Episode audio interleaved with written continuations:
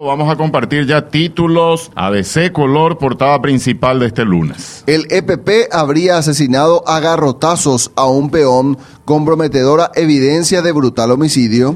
Estaba en poder de los miembros abatidos el viernes el celular de Daniel Benítez Acosta, 51 años. Benítez fue un peón de estancia brutalmente asesinado a garrotazos el pasado 2 de octubre. Hecho fue en Amambay, a 23 kilómetros de donde habían secuestrado a Oscar Denis 22 días antes. Se culpó a Avigeos, pero no se descartó al EPP, que no habría disparado para evitar estruendos. Bueno, la fotografía de portada que acompaña la edición de hoy tiene por título Teletón necesita 15.500 millones de guaraníes. Uno de los muchachos, uno de los muchos momentos emotivos de la campaña Teletón 2019 en la que se recaudaron 15.540 millones de guaraníes. La fundación del mismo nombre necesita por lo menos un monto similar para poder seguir brindando sus invalorables servicios a niños y adolescentes con discapacidad física o afección neuromusculoesquelética.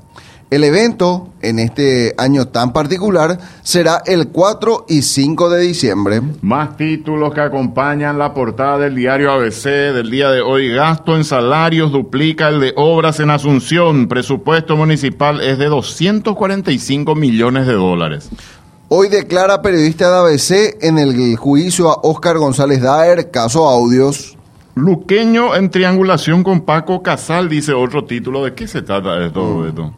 Hay que ver un poco. Seguramente tiene que ver con el tema de la transferencia de los jugadores. Facturaba por jugadores, pero el dinero iba a empresario brasileño, Mm. dice acá Juan Carlos Lescano, firma el material. Documentos del propio Esportivo Luqueño revelan que dirigentes leales al clan González Dar emitían facturas por transferencia de jugadores que nunca pertenecieron al club, pero el dinero no llegaba a las cuentas bancarias de la entidad. Un informe que está en poder de investigadores confirma que los fondos eran redireccionados a la empresa de Francisco Paco Casal, dice el copete, la entrada que tiene este material. Sí, señor. Más títulos del diario ABC. El editorial de la fecha dice falta agua sobre impunidad. La contratapa, Beto.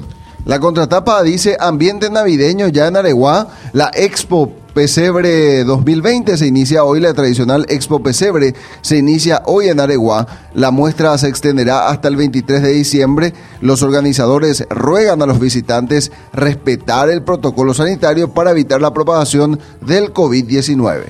Estuve, pasé, no es que estuve, pasé por allí el sábado o el domingo, ayer de mañana, Beto. Está la gente. Mucha gente. Ojoja.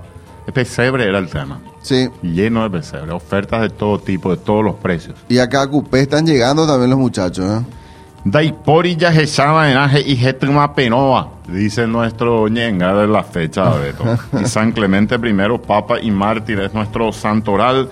En materia deportiva, vamos a compartir, por supuesto, hubo fútbol el fin de semana. ¿Qué pasó con Olimpia? ¿Qué pasó con Cerro? Bueno, tabla apretada es el título de ABC. Un domingo con sendos empates y todos apretados entre el primero y el octavo de la tabla fue el cierre de la séptima fecha del torneo clausura y en la que se registró el estreno del entrenador argentino Néstor Gorosito en Olimpia que igualó 2-2 con Sportivo Luqueño en Luque, donde Roque Santa Cruz marcó los goles franjeados. En el primer partido de ayer Nacional y Guaireña no marcaron, pero el punto permite al equipo de Villarrica asegurar ya la permanencia en la categoría. En la foto, Montenegro y el Auriazul Cabrera. Sol de América ganó 5 a 2 a General Díaz, que ya está descendido. Cerro le ganó 2 a 1 a River. Libertad le empató 2 a 2 con San Lorenzo. 12 de octubre le ganó a Guaraní 1 a 0. Nacional Guaireña 0 a 0 y Olimpia Luqueño 2 a 2. La tabla de posiciones, Beto la encabeza 12 de octubre. ¿eh? Sí. Tiene 13 unidades. Olimpia, Nacional y Cerro están con 11. Sol de América y Libertad con 10, al igual que Luqueño y Guaireña. Guaraní San Lorenzo tienen 8, River tiene 6 y General Díaz tiene un solo puntito. Bueno, la contratapa de esto en materia de deporte motor. Deporte motor. Los Saldívar se lucieron sobre asfalto, dice los hermanos Miguel Saldívar, al mando de un BMW, no, Volkswagen Polo GTI R5 y Fabricio, pilotando el Hyundai i20 R5, lograron ayer un 1-2 familiar en lo que fue la sexta y última fecha del Campeonato Nacional de Super Prime celebrada en el complejo Tosa en Chacoí en un circuito íntegramente sobre asfalto, dice ABC Color.